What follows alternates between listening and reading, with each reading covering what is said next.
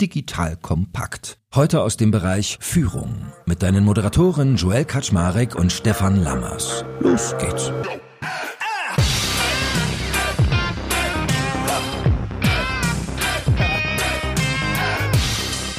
Hallo Leute, mein Name ist Jörg Kaczmarek.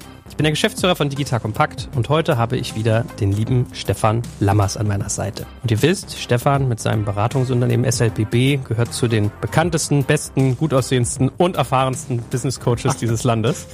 Und wenn er und ich zusammenkommen, dann reden wir regelmäßig über High Performance Leadership. Also, wie du deine Führung auf das höchste Level bringen kannst. Und heute ein Thema, was glaube ich charmant ist, weil es gleichzeitig zeitlos ist, aber auch eine gewisse Aktualität mitbringt. Heute geht es um Rituale.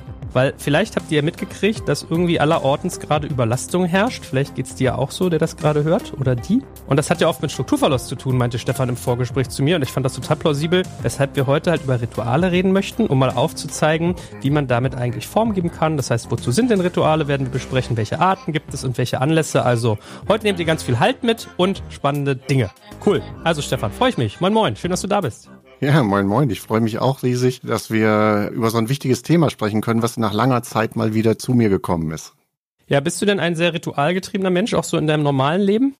Oh, das war die böse Frage schon gleich zu Anfang. Nee, eigentlich gar nicht. Ich erinnere mich so an das Thema der Erziehung meines Sohnes und dann sagten irgendwann viele Leute ja auch richtig, dass es ganz wichtig ist, eben dem Kind Struktur und Halt und Rituale zu geben. Und dann habe ich gesagt, das Einzige, was bei uns ein festes Ritual ist, dass es keine Rituale gibt. Nämlich es gibt keine gemeinsamen Essenszeiten zu festen Zeiten und ähnliches, also relativ wenig Struktur. Und tatsächlich muss ich auch selbstkritisch im Nachhinein sagen, das war ein Fehler. Das würde ich heute tatsächlich anders machen. Also da ist unser Sohn der Leidtragende, dass ich da an ihm vielleicht das eine oder andere laissez-faire ausprobiert habe, was nicht so erfolgreich war. Wobei es eigentlich interessant ist, zumal du ja wie ich Sportler bist oder sportaffin, also äh, bei mir eher so Fußball, Basketball, bei dir Handball. Und ich finde, gerade als Sportler ist man ja ritualgetrieben. Und ich in meinem Fall, also ich habe manchmal auch so eine leichte Zwangsstörung und man entwickelt ja dann auch manchmal so Aberglaube als Sportler. Vielleicht hast du sowas auch, dass du dir beim Boxen immer erst die linke Hand bandagierst und dann die rechte oder so. also eigentlich aus dem Sport kennt man das ja auch mit Ritualen, oder? Ja, absolut. Ne? Also da gibt's allerdings auch tatsächlich hinderliche Rituale und gute Rituale. Und das kann man ganz leicht unterscheiden. Nämlich gute Rituale sind Rituale, die ich für mich selbst mache, vielleicht auch die nicht von anderen wahrgenommen werden oder aber die mir nicht von anderen zerstört werden können. Weil im Sport geht es ja um Wettbewerb und da ist es teilweise so, dass wenn ich identifiziert habe, was jemand für ein Ritual zu Anfang eines Spiels hat und ich kann ihn dabei stören, dann kann ich mir einen Wettbewerbsvorteil erschaffen. Und insofern ist es gerade beim Sport etwas, was ich finde extrem wichtig ist, dass man zum Beispiel nicht sagt, man nimmt eine bestimmte Sporttasche oder ein bestimmtes äh, Talisman oder sonst irgendetwas, den man mitnimmt, den man nochmal küsst oder sonst irgendetwas, weil die Gefahr besteht ja aus welchem Grund auch immer, den hat man verloren, der ist plötzlich vergessen oder sonst irgendetwas. Und dann ist es, wenn man sich wirklich an so ein gutes Ritual gewöhnt hat, ganz schön schwierig, sich zu, darauf zu konzentrieren. Und manche gehen dann sogar hin und sagen, wow, jetzt kann ich nicht mehr gewinnen und so weiter. Insofern finde ich immer Rituale ganz wichtig, dass die wirklich in meiner eigenen Kraft liegen, dass ich sie zu jeder Zeit an jedem Platz herstellen kann. Ja, irgendwie habe ich immer so diese Baseball-Geschichten vor Augen. Ich habe Baseball ist ein ganz krasser Sport, wo die Rituale haben. Wenn die dann nicht ihr Baseball-Jersey haben, was sie immer schon anhatten oder so, ne? Oder der, der Schnurrbart wird nicht abrasiert, solche Sachen. Ja, gibt ja auch Fußballer, die jahrelang ihre alten Treter tragen oder sowas. Ne? Also heute können sich das wegen der Werbeeinnahmen nicht mehr leisten, aber das war vielfach so. Ich erinnere mich an viele Fußballtrainer, die sich, glaube ich, wenn sie eine Siegesserie hatten, nicht rasiert haben und irgendwann sahen die aus wie so ein Buschmann. Absolut. Das gibt's auch teilweise hier, die Eishockey-Nationalmannschaft, die macht das des Öfteren, wenn die auf einem Turnier sind, dass sie sich alle dann die Bärte wachsen lassen. Sind denn Rituale im Sport und in der Berufswelt eigentlich gleich? Die können gleich sein. Sie, ich würde sagen mal, die Absicht ist teilweise gleich, teilweise ist sie unterschiedlich. Die Rituale im Sport haben zeitweise, sagen wir mal so, da kenne ich mindestens zwei Ebenen. Im Sport ist es einmal ein Stück weit der Aberglaube, dass es einem Sicherheit verleiht, wenn man bestimmte Dinge so tut, dass dann hinterher man Einfluss darauf hat, wie gut etwas wird. Und der zweite, das zweite Ritual ist halt, dass man bestimmte Abläufe immer wieder so wiederholt, damit sie automatisiert sind und damit einem eben tatsächlich Sicherheit verleihen, weil man sich darauf verlassen kann, dass es genau auf diese Art und Weise wiederherstellbar ist und wieder funktioniert. Ne? Also ne, das ist wichtig zu unterscheiden, weil wenn wir jetzt hier über die Rituale sprechen im Management und in der Führung, dann reden wir tatsächlich über die, die ich in der Hand habe, die ich wiederherstellen kann und die auch für Automatismen sorgen können um eben Flow-Gefühle zu erzeugen und Energie erzeugen zu können. Hm, also das ist quasi eine Parallele. Oder würdest du sagen, es gibt auch im Businessbereich noch andere Ritualformen, was weiß ich, Teamzusammenhalt oder sowas? Naja, das gehört ja auch damit rein, absolut. Aber ein Ritual von Teamzusammenhalt, ne, wo man bestimmte Abläufe macht, da kommen wir sicherlich später noch drauf. Da geht es ja auch drum, sozusagen etwas Verlässliches zu schaffen, was den Leuten dadurch dann auch wieder Abläufe erleichtert. Ne? Aber es geht nicht um Aberglaube in der Regel bei einem Team. Ne? Also die werden jetzt nicht irgendwie ein Totem haben oder sonst irgendetwas oder haben jetzt das im Business jetzt auf einmal ein Team-Talisman, den sie immer dahinstellen, wenn sie arbeiten oder sowas. Das ist, das ist ja eher selten. Also habe ich noch nicht gesehen, sagen wir mal so. so. Ja, aber da können wir ja mal gut übergehen in den nächsten Punkt, nämlich wozu Rituale in der Businesswelt denn, also was ihr Zweck ist, wofür sie dienen. Ja, also eine wichtige Geschichte ist natürlich so, äh, Komplexität zu reduzieren. Das heißt also, wenn ich etwas habe, was beständig da ist und wo ich mich dran orientieren kann, dann hilft es mir, meine Dinge zu strukturieren. Und sie helfen dazu, etwas Verbindliches in der Organisation zu schaffen. Und deswegen ist es auch so wichtig, dass man sich überlegt, welche Dinge für mich ritualisiert werden können, damit sie auch für andere nachvollziehbar sind. Wir haben äh, gerade ja eine Welt, die extrem volatil ist und eine extrem hohe Geschwindigkeit hat. Und da ist es ganz wichtig, dass man zwischendurch etwas Beständiges hat. Und das ist die Aufgabe der Führung sozusagen, damit zu dealen, um ja äh, in dieser aufgewühlten See, die um uns herum ist, ja auch für Struktur und Ordnung zu sorgen und damit den Mitarbeitenden helfen, wirklich produktiv unterwegs zu sein. Das heißt also, es kann eben das, was du gesagt hast, Teambuilding sein, also dass dadurch sowas wie eine Gemeinschaft entsteht, weil sie wissen, es gibt was Verlässliches für uns. In unserem Team wird das und das immer wieder durchgeführt und dadurch weiß ich auch, dass ich zu diesem Team gehöre, fühle also eine Nähe.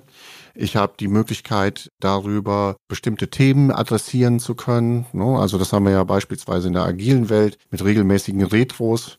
Das ist ja dann auch ein Ritual, wo man dann die Dinge benennen kann, die einem gerade auf dem Herzen liegen. Also insofern gibt es ganz viele positive Wirkungen, weil ich weiß, an diesem Platz, zu diesem Moment kann ich das und das machen. Und kann ich das und das sagen? Kann ich das und das anbringen? Und es ist gefahrlos für mich. Und das erleichtert mir, die Dinge zu benennen, die gerade nötig sind, beispielsweise. Oder aber ich weiß, bei mir ist gerade alles in Aufruhr und ich weiß, es gibt dann, also es gibt ganz viele unterschiedliche Anforderungen. Ich bin vielleicht auch überfordert. Ich weiß aber, es gibt wieder ein strukturiertes Meeting, wo wir uns Gedanken darüber machen, wie wir die Sachen gemeinsam einordnen. Und das gibt mir vielleicht in dem Moment, wo ich eigentlich selber unsicher bin, wie es weitergeht, Sicherheit und Hoffnung, dass ich weiß, dann und dann sitzen wir zusammen und strukturieren das wieder. Das entlastet mich in dem Moment und wenn ich entlastet bin, kann ich mich wieder zu 100 Prozent auf das konzentrieren, was gerade ansteht. Und vielleicht ist es jetzt so ein bisschen detailverliebt unnötig, aber ich habe gerade überlegt, ist denn dieses Zusammengehörigkeitsgefühl eine direkte Funktion von Ritualen oder ist es mehr so ein indirekter Effekt, der sozusagen als positiver Nebeneffekt entsteht? Das kann beides sein, aber ich glaube, es ist in der Regel in der Führung tatsächlich ein positiver Nebeneffekt, der entsteht. Ne? Also vielfach ist es ja so, dass sich ein Zusammengehörigkeitsgefühl nicht nur daraus entwickelt, dass wir sagen, das und das haben wir für uns gefunden, sondern dass man auch einen Vergleich zu außen hat, dass andere das nicht haben. Ja, und da ist dann beispielsweise, wenn ich weiß, wir haben regelmäßige Rituale, wir haben die Dinge, die uns gut tun, wir können die Sachen besprechen, die da sind und man stellt fest, dass das bei anderen nicht so ist, dann gibt es ja auch wieder eine Aufwertung für einen selbst und ein Zugehörigkeitsgefühl fürs Team, wo man dann sagt, wow, guck mal, wir sind echt ein cooles Team, wir unterscheiden uns. Spannend. Was gibt's denn so für Arten von Ritualen eigentlich? Unterscheidest du die nach einer Art? Also es gibt ganz viele Ritualarten, die man sehen kann. Wir haben ja in Unternehmen letztendlich sowieso schon bestimmte Rituale verankert. Ne? Das sind ja einmal so Steuerungsrituale, die wir haben. Ne? Das ist dann zum Beispiel, dass man eine Budgetplanung macht oder sowas, ne? oder eine Strategieplanung oder ähnliches. Dann gibt es beispielsweise Rituale, wie man Mitarbeitergespräche macht, wann man die macht In vielen Unternehmen gibt es das, dass das systematisiert ist oder Bewertungsgespräche macht. Dann gibt es so Veränderungsrituale, wo man sagt eben beispielsweise, wir gucken uns immer wieder an, wo stehen wir gerade als Unternehmen und was sind die nächsten Schritte, die wir angehen müssen, wo man beispielsweise einmal im Jahr die Vision reviewt und wo man sich überlegt, was braucht es dafür für konkrete Schritte, um eben in die nächste Ebene reinzugehen. Und wenn ich jetzt auf Führung gucke mit dem Team, gibt es natürlich auch viele Stimmungsrituale.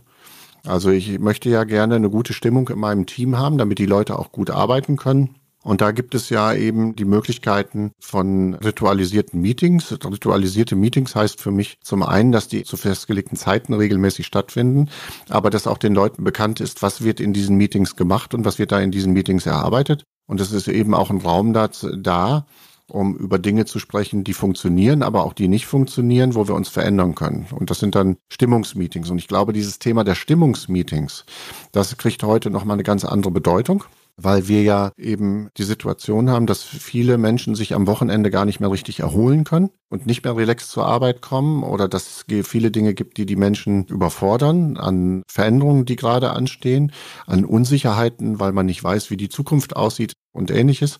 Und insofern ist das ein guter Platz für möglichst viel Sicherheit in diesem Team zu sorgen und damit auch ein Stück Stimmungsmanagement zu machen und den Leuten auch zu zeigen, dass Arbeit und diese Zeit in der Arbeit nicht etwas ist, was nur Ausbeutung der Person ist oder was auch immer, sondern dass es auch eben als Teamgefühl und als Mitgefühl und so weiter etwas geben kann, was total positiv für einen ist. Okay, weil, weißt du, ich ertappe mich so dabei bei dem Wort Ritual, also vielleicht, weil es auch so mehrfach besetzt ist oder so religiös teilweise besetzt ist, habe ich immer gedacht, das könnte jetzt eher sowas sein wie einmal im Jahr machen wir eine Nachtwanderung, malen uns alle zu Vollmond Blutrot an. Kann sein, hm, kann ja. sein. Ja, kann sein. Okay. Was hast du denn für Rituale? Wir haben ein Ritual, jeden Montag um neun Uhr zusammenzukommen und uns drei Fragen zu stellen, die jeder beantwortet, jede und jeder. Wie geht's mir persönlich? Was war mein Highlight der Woche und was habe ich diese Woche vor? Und das nordet einen immer ganz gut ein. Da hast du schon sofort ein Stimmungsgefühl, wie es den Menschen geht, weißt ein bisschen, was vor ihnen liegt und weißt auch, was so Highlights sind. Und ulkigerweise lernt man ja aus diesen drei Dingen auch ganz viel. Also das erste, was mir mal irgendwann aufging, ich habe mal gesagt, lasst uns mal nicht mal sagen, wie geht's mir persönlich, lasst uns mal sagen, wie fühle ich mich. Was meinst du, was da los war? Fanden die gar nicht witzig. Ja. Nee, im ersten Moment nicht. Ja. Fanden die gar nicht witzig. Habe ich auch nicht durchgesetzt dann irgendwie. Aber sowas zum Beispiel. Oder mir ist immer aufgefallen, dass wenn ich die Leute nach Highlights frage, dass sie ganz oft von ihren Familienthemen erzählen. Was mich immer so ein bisschen traurig stimmt, weil man denkt so, oh, ich hätte jetzt irgendwie gerne, dass man sagt, mein Highlight war, dass ich letzte Woche meine Excel-Tabelle hier irgendwie links gedreht abgeschlossen habe, ja. Aber passiert ja, natürlich ja. nur dann, wenn du echte Highlights hattest in der Arbeit, was dann auch mal wieder so ein guter Gradmesser ist, ob die Firma quasi auch Dinge tut, die jetzt irgendwie mal fürs Herz sind und nicht nur für, für den Geldbeutel, ja. Ja, aber dies, was du gerade sagst, ist ganz wichtig. Ne? Dieses Thema als Führung geht es ja eben tatsächlich auch äh, vielfach um dieses Stimmungsmanagement. Und dazu wissen, privat und geschäftlich ist ja nicht getrennt. Wenn ich privat gerade Probleme habe, dann werde ich vermutlich nicht in der Firma 100 Prozent leisten können, außer ich bin jemand, der eben über Arbeit extrem gut kompensiert. Der sagt, ich stürze mich jetzt so stark in die Arbeit rein, dass ich das Private verdränge oder sowas. Aber in der Regel ist es ja so, dass die Leute das mitbringen. Und wenn die Leute darüber sprechen konnten, dann gibt es ja zwei Möglichkeiten. Vielleicht geht es denen schon viel besser dadurch, dass sie das einmal aussprechen konnten und die anderen es einschätzen können. Vielleicht ist es aber auch für mich eine, als Führungsaufgabe, dahin zu gehen und mit demjenigen zu sprechen, wie ich den unterstützen kann und wie ich vielleicht irgendetwas organisieren kann. Und dass jemand auf den Tisch legt, passiert ja in der Regel nicht dadurch, dass er in einem normalen Meeting drin ist, man über die Wochenplanung spricht, was anliegt und was man letzte Woche gesprochen hat und dann sagt er ja nicht, mir geht's gerade schlecht. Und diesen Raum dafür zu schaffen, eben durch ein Ritual, dass der weiß, ich kann das da sagen, das ist, glaube ich, ein ganz entscheidender Punkt in der heutigen Zeit. Und es geht nicht darum, denjenigen jetzt zu sagen, oh, dann geh nach Hause, sondern sich zu überlegen, okay, wie kann ich denn unterstützen, damit er hier in der Arbeit produktiv sein kann? Und manchmal ist es das tatsächlich, das einfach nochmal gesagt zu haben. Oder aber ich kann es auch einschätzen, dass der Person gerade nicht gut geht und die reagiert auf eine Sache irgendwie komisch. Und wenn ich das nicht wüsste, dass der Person es gerade nicht gut geht, dann würde ich vielleicht denken, wow, das war jetzt echt hart und krass, was die mir da gerade gesagt hat. Und äh, wenn ich das aber vorher weiß, kann ich es anders einschätzen und kann nochmal nachfragen, beispielsweise. Je länger ich drüber nachdenke, desto mehr Rituale fallen mir übrigens ein, wo man manchmal sich, also wo ich vielleicht manchmal gar nicht das, den Begriff Ritual drüber gehangen hätte, aber ich weiß zum Beispiel, als Corona losging und teilweise die Leute ja auch in andere Orte gezogen sind, um remote zu arbeiten, haben wir irgendwann eingeführt, dass wir einmal im Monat so ein Parktreff machen. Da sind wir in den Park gegangen und haben da irgendwie ein Teammeeting abgehalten und es war ganz lustig, ja. Oder einmal im Jahr haben wir zum Beispiel eine neue Müsli-Dose bei uns designt. Wir haben dann von MyMüsli, gibt es so eine hohen Dosen, die kannst du auch als Firma selber designen. Dann haben wir so eine neue Edition rausgebracht, was wieder so ein Wir-Gefühl gibt, ja. Oder wenn man ganz ehrlich ist, jeder Podcast ist ritualisiert. Also ich fange immer mit dem gleichen Intro an. So und mich ärgert dann immer, dass Leute immer meinen Namen falsch aussprechen, zumal ich ihn schon 850 Mal gesagt habe. Aber nur mal als Beispiel, ja. Was habt ihr denn so für Rituale? Bei uns ist auch äh, das Ritual das Weekly. Wir sprechen übers Wochenende tatsächlich. Was haben wir am Wochenende erlebt? Wir sprechen darüber, wie es einem geht, was gerade persönlich anliegt. Wir stellen auch immer Bilder vorher ein, auch wenn wir hier vor Ort sind von dem Wochenende, äh, wo man dann halt äh, das als Anlass nimmt, darüber zu sprechen. Und wir machen dann einen Rückblick auf die letzte Woche, dann machen wir einen äh, Ausblick auf diese Woche und wir sprechen darüber, was sind denn für jeden einzelnen Stolpersteine, was sind Dinge, die gerade nicht gut funktionieren oder die schwer gefallen sind in der letzten Woche und wie könnte man die anders organisieren. Und wie könnte man da gegenseitig unterstützen? Das sind so die Kernfragen, die wir wöchentlich machen. Wir machen zweimal im Jahr Team-Meetings, Tagesmeeting, wo wir als ganzes Team unterwegs sind und nicht über die Firma sprechen. Das ist dann eben für dieses Thema des Teamzusammenhalts. Wir machen auch Retros. Die machen wir dann bei unserem internen Meeting, was einmal im Monat auf jeden Fall in Persona stattfindet und was länger geht. Und wir machen etwas, das ist äh, hauptsächlich privat, aber auch in der Firma. Und ich mache das auch öfter mit Teams, ist tatsächlich schlechte Sachen, Dinge, die man loswerden will, aufzuschreiben und dann in der Feuerschale zu verbrennen oder aber um Stein zu wickeln und dann in den Fluss zu schmeißen oder in den See zu schmeißen.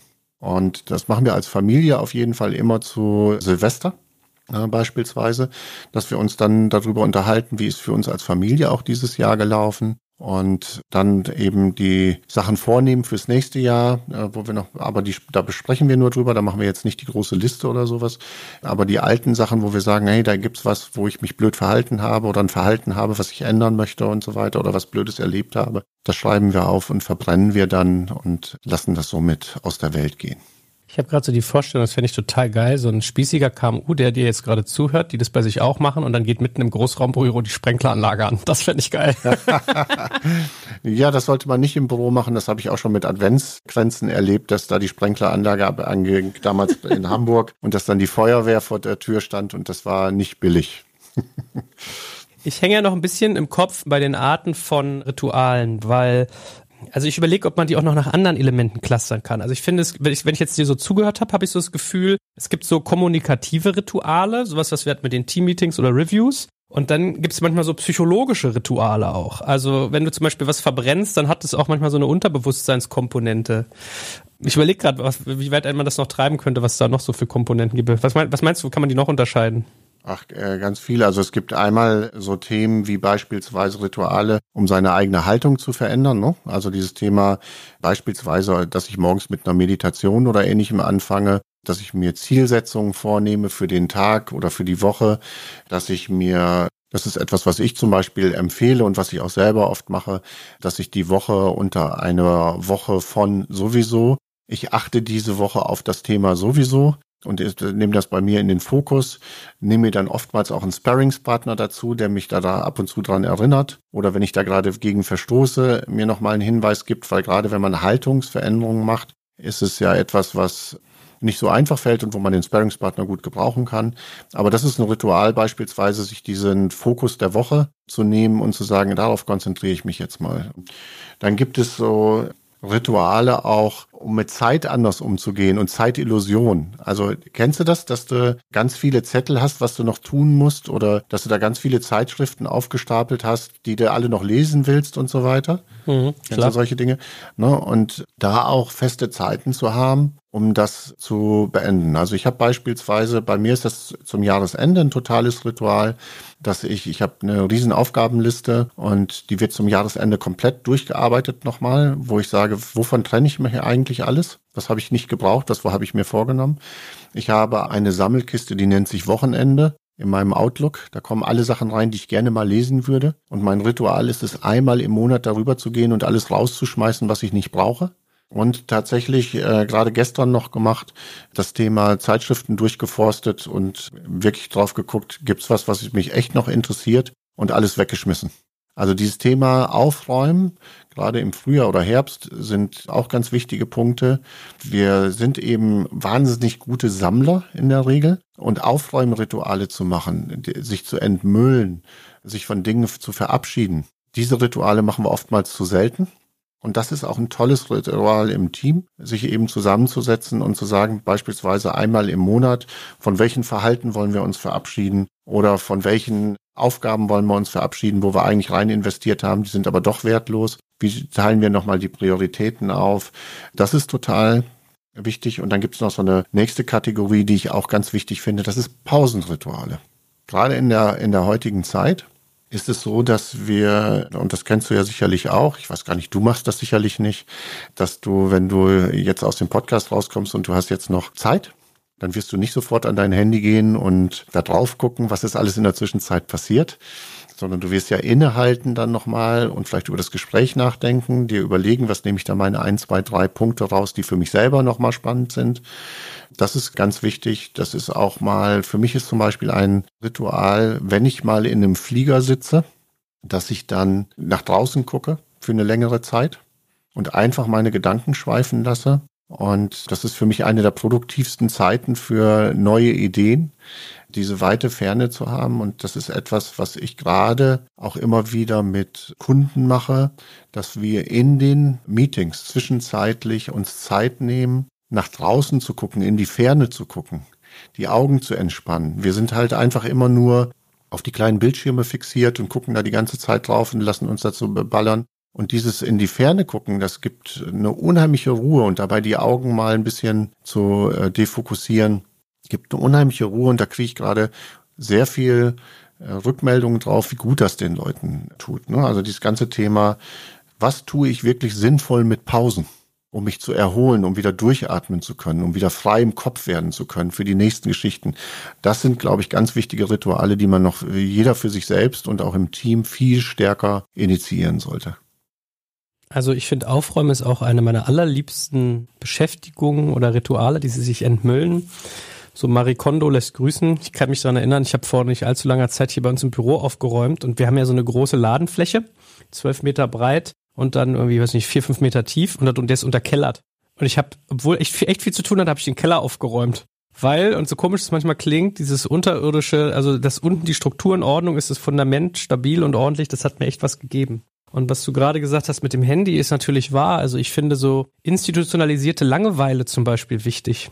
Wenn dir das mal auffällt, wenn man so in Berlin vom einen Eck zum anderen in der S-Bahn zum Beispiel sitzt, da guckt ja keiner aus dem Fenster. Die gucken ja alle nur auf ihr Handy. Und ich finde es manchmal voll wertvoll, dann die Gedanken schweifen zu lassen und einfach mal nichts zu tun. Und ich habe lustigerweise gerade so eine Serie geguckt, wo dann der Hauptdarsteller zu der Hauptdarstellerin sagt so, weißt du, das Handy, ich würde es manchmal einfach gerne wegschmeißen. Und dann meint sie so, ja, würden, das würden, glaube ich, viele Leute gerne. Und dann meint er so, ja, es ist einfach so, klar, Rauchen ist eine Droge, da mache ich halt langsam meine Lunge kaputt. Aber ich bleib der gleiche. Aber Handys verändern das Wesen. So. Und da finde ich, ist was Interessantes dran. Ich finde, man ist so Knecht geworden von vielen Dingen. Und wenn wir mal ganz ehrlich sind, wir machen so viele virtuelle Dinge. Und wenn ich da manchmal so bei meinen Eltern vielleicht sitze und denke mir so, das ist eigentlich so ein krasser Bullshit. Das sind so Dinge, die man nicht mal sehen und anfassen kann. Und sie werden aber teuer bezahlt und man, es wird dem so viel beigemessen.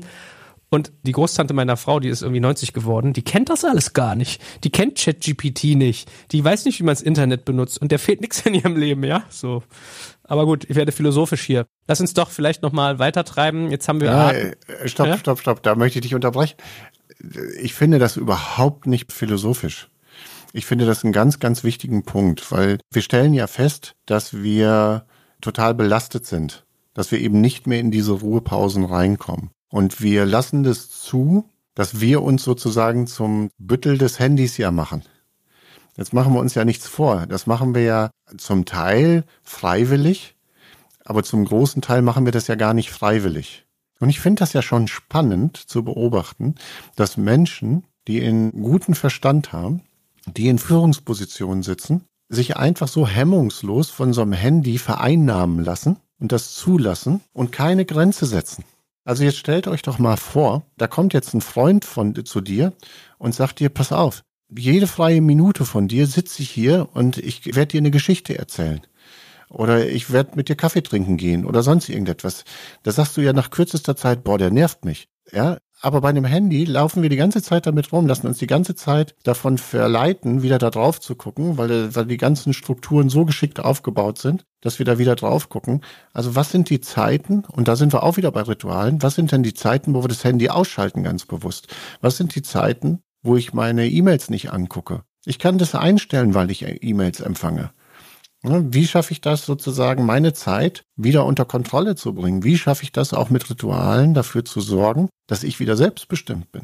Und wir gehen da raus. Und ich glaube, das hat auch viel mit Ritualen zu tun, wie wir da wieder rauskommen und wie wir da wieder für uns selber sorgen. Und diese Energie, die wir dadurch gewinnen, eben auch unseren Mitarbeitenden wieder zur Verfügung stellen können, dass wir ihnen die volle Aufmerksamkeit geben können und nicht die ganze Zeit den E-Mails und den Handys die Aufmerksamkeit geben.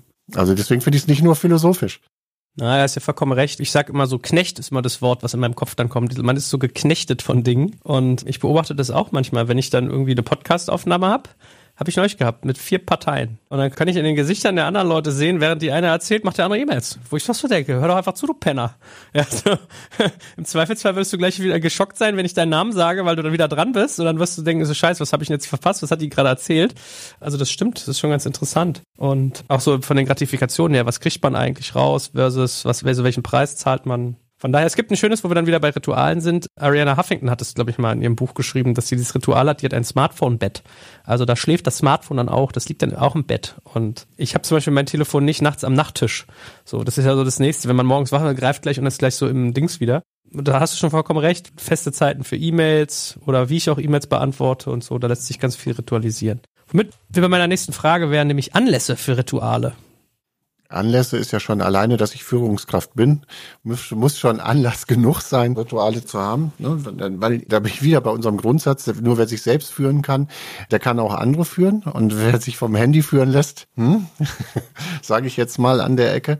Und es ist ja die Aufgabe für Führungskräfte, für Berechenbarkeit, psychologische Sicherheit, Leistungsmotivation, für Vertrauen, für Gelassenheit und so weiter zu sorgen, damit die Mitarbeitenden auch langfristig leistungsfähig sind. Und dann komme ich nochmal eben äh, ganz kurz eben noch eingeschoben, wenn wir weiter darüber sprechen, wo einer der Kernpunkte doch auch unserer zukünftigen Aufgaben als Führungskräfte ist, ist doch dafür zu sorgen, dass unsere Mitarbeitenden langfristig gesund und leistungsfähig sind. Wir haben nun mal auch immer weniger Mitarbeitende wir haben immer mehr Mitarbeitende, die länger arbeiten müssen. Wir haben immer höhere Krankenstände im Moment, auch gerade aus psychologischen Gründen, aus psychischen Gründen. Und vielfach wird gesagt, es sind die ganzen Ansteckungskrankheiten, die wir äh, so haben. Das andere ist aber auch tatsächlich Überlastung aus den ganzen elektronischen Medien, die wir haben. Und insofern ist das etwas Wichtiges, auch als Führungskraft da Vorbild zu sein und sich zu fragen, was ist eine gesunde, langfristig leistungserhaltende Art und Weise, die ich als Rahmen bieten kann, damit wir als Team besonders erfolgreich zusammenarbeiten können und besonders gut sind. Und ich finde, das ist ein aktiver Part, der heute ins Bewusstsein von Führungskräften reingehört, sich darüber Gedanken zu machen. Mir ist übrigens noch ein Ritual eingefallen, was du machst. Das hast du gar nicht erwähnt, aber das finde ich eigentlich eins deiner schönsten. Und zwar ist es auch ein tolles Ritual, finde ich, Leute zu loben. Und dein Ritual waren ja immer diese Kudo-Karten. Also Kudos auszusprechen heißt ja so äh, ein Lob, eine Anerkennung und äh, ich fand das immer nett, wenn du so, ich glaube, machst du es nicht immer im Dezember, dass ich dann immer von dir so eine E-Mail kriege, hier, pack mal eine Karte auf unser virtuelles Kudo-Board, was dir mit uns gefallen hat. War das nicht so? Das stimmt, das haben wir in den letzten Jahren immer, machen wir dieses Jahr nicht, ehrlich gesagt. Aber haben wir in den letzten Jahren immer gemacht, ein virtuelles Kudo-Board aufzubauen, auch, ne, wo auch Kunden, wo äh, Freunde Wertschätzung aussprechen konnten. Wir haben hier bei uns im Büro eine große Wand, eine Wertschätzungswand, wo von Kunden Rückmeldungen draufkommen, wenn Mitarbeiter gelobt wurden, wenn Dinge gut gelaufen sind, äh, da kommen unsere Referenzen drauf und so weiter, um das eben zu zeigen. Ja, das stimmt. Und es ist auch etwas, was ich in Teammeetings immer mache dass wir da Kudo-Wände haben, weil ein Teil, wenn wir Team-Meetings machen, ist immer darauf zu gucken, was ist das Beste bei uns im Team. Ne, auch da wieder ein Ritual, was ganz klar fokussiert auf die guten Qualitäten, die in dem Team sind, weil machen wir uns nichts vor. 90 Prozent, 95 Prozent der Zeit sprechen wir darüber, was alles nicht funktioniert und was alles schwierig ist. Und wir müssen einfach auch da Rituale haben, um auf die positiven Seiten zu gucken. Ja, wir haben zum Beispiel auch ein lustiges Ritual. Ich habe ja meinen Business Club Makers und Shakers und die ganzen Mitglieder, die kriegen immer einmal pro Woche gibt's die Aufgabe der Woche. Da gibt's quasi wie bei Slack, das ist so ein ähnliches Tool, was wir benutzen mit einer Online-Community und da gibt's einen Space und da gibt's immer so eine Aufgabe der Woche. Und die Tage hatten wir eins, sprich einem Mitglied ein Kompliment aus, was nichts mit dem Aussehen zu tun hat, weil ich dann irgendwie nicht Bock habe, dass jemand sagt, du hast so schöne Haare oder so. Da kommst du auch mal ganz schnell ein komisches Fahrrad. schwierig. Ja, ne? Und ich kann ja sagen, wie den Leuten das Herz aufging. Ich weiß, ich hatte einen gestandenen Manager, dem habe ich geschrieben so, hey, ich finde du hättest theoretisch alles Recht, abgehoben zu sein oder saturiert, weil du schon so viele Erfolge hast, bist du aber gar nicht, sondern immer neugierig, immer aufgeschlossen, immer bodenständig und das finde ich richtig klasse von dir. Der hat mir eine Tapete als SMS geschickt, wie gerührt er ist und wie ihn das freut, ja. Und deswegen, also das finde ich Leuten auch echt nochmal wertvoll mitzugeben, auch dieses, gerade dieses Loben mal, weil sagen mal alle, ja, wir brauchen eine Fehlerkultur, Fuck-Up-Nights wäre vielleicht auch noch ein Ritual, aber halt auch zu loben, dass das so wichtig ist, wir machen es nur nicht. Ja, und das ist total wichtig, gut, dass du das nochmal ansprichst, ne? dieses Thema Vertrauen herstellen, Wertschätzung äh, herstellen, ne? dass das eben auch Rituale sind, die immer wieder stattfinden, ist etwas ganz, ganz wichtig, Dankbarkeit zu zeigen und ähnliches. Und äh, das zeichnet auch am Ende wirklich erfolgreiche Führungskräfte aus, ne? dass sie respektvoll sind, dass sie auch dafür sorgen, dass eine positive Community entsteht du lebst es ja vor. Und da sind wir auch wieder bei Shadow of the Leader. Die Führungskraft lebt ja vor, sozusagen, was die eigene Haltung ist an dieser Ecke und gibt damit ja auch den Nährboden dafür, dass die ganze Truppe sich gegenseitig lobt und Wertschätzung miteinander ausspricht. Und wenn man das eben auch ritualisiert, hilft das, um das überhaupt einzuführen und hilft dann da drin auch mehr Energie in diesem Team entsprechend wieder zu erzeugen. Und das ist eine Kernaufgabe in der heutigen Zeit. Und jetzt sag mal, so gen Ende kommend frage ich mich noch, wann und wie erkenne ich, dass ich Rituale vielleicht auch mal abschaffen muss. Also sie können ja hilfreich sein, aber vielleicht kommen wir auch mal an den Punkt, dass ein Ritual eher destruktiv ist. Woran mache ich das fest und wie werde ich es dann wieder los? Also am besten tatsächlich über ein Ritual, nämlich über das Ritual der Retro- oder der Stoppliste beispielsweise, wo man im Team das miteinander bespricht und wo auch die Offenheit dafür ist, dass man etwas ausprobiert und dass das vielleicht nicht funktioniert hat oder nicht weitergebracht hat. Ne, also wie beispielsweise bei uns ist das Thema der Teammeetings äh, täglich gewesen anfangs. Dann kam die Rückmeldung von den Mitarbeitenden, dass das zu viel ist. Dann haben wir auf zweitägig, dann haben wir festgestellt, irgendwann brauchen wir auch nicht mehr. Das Vertrauen war groß genug und dann sind wir auf wöchentlich gegangen. Und damit sind alle super zufrieden. Das möchte auch jeder. Und ich glaube, diese Offenheit muss man haben, auch immer wieder diese Dinge zur Diskussion zu stellen und sich das zu hinterfragen, ist das für diesen Zeitpunkt und Zeitraum noch das angemessen oder brauchen wir was anderes? Gibt es etwas, von dem wir uns verabschieden müssen? Was wichtig ist, dass man das dann auch wieder gemeinschaftlich beerdigt ritualisiert beerdigt, damit nicht irgendwelche Enttäuschungen hängen bleiben. Und ich glaube, alleine dieser Blick da drauf, wenn ich als Führungskraft auf Rituale gucke, ne, und du hast das ja eben auch so schön gesagt, wenn du, je mehr du drüber nahe sprichst und so weiter, desto mehr Rituale fallen ja ein. Wir machen ja viel, schon gut viele Rituale unbewusst. Aber die Kunst ja einer guten Führungskraft, einer exzellenten Führungskraft, einer High-Performance-Führungskraft ist ja nicht die Dinge unbewusst zu tun, sondern sie auch einzusetzen und sie zu nutzen, um etwas zu erreichen. Und das macht einen Unterschied aus, ob ich das zufällig an der einen oder anderen Ecke mache und hinterher feststelle, das habe ich so und so gemacht. Oder ich mache mir Gedanken darüber und sage, ich möchte ein Ziel verfolgen. Wie kriege ich denn die Stimmung bei mir im Laden besser? Wie schaffe ich das, mehr Energie reinzubringen und so weiter? Ah, okay, jetzt mache ich mir mal Gedanken, was ich vielleicht als Ritual einführen könnte, was uns dazu hilft. Ich überlege gerade, Beerdigungen sind ulkigerweise sowieso das ultimative Ritual eigentlich, ne? Absolut. Und ich denke gerade darüber nach, warum es so ist.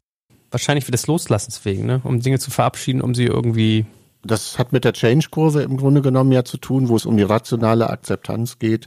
Das ist ja für uns immer der wichtigste Punkt, dass es tatsächlich zu Ende geht und dass dann die Möglichkeit des Trauerns und des Verabschiedens geht. Und das ist natürlich bei der Abschaffung von Ritualen, als auch wenn Dinge, wo man beispielsweise als Team schon dran gearbeitet hat, auch viel investiert hat, wo die Einzelnen toll mitgemacht haben und dann stellt man das plötzlich ein. Das ist oft eine Mail von den Leuten, ne? dass man dann sagt, hier Projekt XY wird jetzt beerdigt, verfolgen wir nicht mehr weiter. Und dann sitzt da jeder und ist sauer, ist enttäuscht, ist traurig und sonst und da passiert nichts mit. Und es ist was anderes, wenn ich jetzt meine Leute zusammenrufe, die beteiligt sind. Da sind wir wieder bei einem Ritual und überlege mir, was ist das Ritual der Verabschiedung? Und da gehe ich wieder rein, wo wir schon drüber gesprochen haben. Wertschätzung. Ey Leute, ich finde das klasse, was ihr da reingebracht habt du hast das gemacht, du hast das gemacht, dein Beitrag war der und der. Wir haben alle zu dem Zeitpunkt da fest dran geglaubt, dass wir die und die Sache umsetzen. Jetzt ist die Entscheidung gefallen, dass wir es nicht machen. Dadurch wird aber der Einsatz und das, was wir gebracht haben, nicht schlechter. Sondern es ist toll, was ihr gemacht habt an der Ecke. Lass uns das gemeinsam beerdigen. Lass uns hier das nochmal aufschreiben. Lass uns das Ding verbrennen und dann lass uns nach vorne gucken und das nächste anfassen. Ist eine ganz andere Geschichte, als wenn du nur eine Mail reinpackst und sagst, äh, übrigens Projekt XY ist beendet worden. Und du hast nur enttäuschte und demotivierte Leute da sitzen. Macht einen Unterschied, ein Ritual. So, kommen wir auch langsam zu unserem Abschlussritual, nämlich das Tschüss sagen. Oder haben wir noch was Wichtiges vergessen? Ich glaube, wir haben da schon eine ganz spannende Anregungen geliefert und zum Nachdenken angeregt heute, oder? Was meinst du? Ja, ich glaube auch. Vor allem habe ich jetzt den Druck, dass ich nach dem Podcast mich jetzt hinsetzen werde und nicht nachdenken und nicht arbeiten, sondern erstmal. Das finde ich mega. Ich, aber ich habe mich da auch selber unter Druck gesetzt. Ich werde das jetzt auch gleich nicht machen und werde das nachklingen lassen, was wir so besprochen haben. Ja, weil bei mir ist oft so, ich setze mich sonst immer hin und schreibe meine Learnings direkt auf für unseren Newsletter. Also wir sind ja mittlerweile wirklich so eine Content-Produktionsmaschine und ähm, ich finde, oft im Leben ist es so, wenn man anfängt, irgendwie, dass die Aufgaben einen selbst nur noch beschäftigen und dass man in so ein Hamsterrad gerät, dann läuft irgendwie was verkehrt, dann darf man wieder hingucken, dass man irgendwie die Zweckhaftigkeit noch darin sieht und noch den Spaß hat, weil als du vorhin meintest, so äh, oft wollen wir gar nicht aufs Handy gucken, ist mir so, ich mag ja hier dieses Buch von Karin Kuschig super gerne, 50 Sätze, die das Leben leichter machen und bin ja mit Karin befreundet, war da zum Workshop etc. Und die hat immer dieses schöne Wort müssen. Und dann sagt sie immer, müssen ihr müsst gar nichts. Ihr müsst eine Sache und das ist sterben. Ihr müsst nicht mal auf Klo gehen und ihr müsst auch nicht mal trinken und essen, dann sterbt ihr halt. Aber ihr müsst nicht essen, müsst ihr gar nicht. Müssen ist immer dann gegeben, wenn ich etwas haben möchte und nicht bereit bin, den Preis dafür zu zahlen. Also wenn ich, wenn ich eine Gehaltserhöhung haben will und keinen Bock habe, eigentlich viel zu arbeiten, dann muss ich arbeiten, so nach dem Motto. Und vielleicht ist das so ein schönes Takeaway heute auch, dass jeder eigentlich, und dafür sind ja Rituale auch da, selbst im Driver's Seat sitzt und entscheiden kann, was er macht und was nicht. Oder sie. Absolut.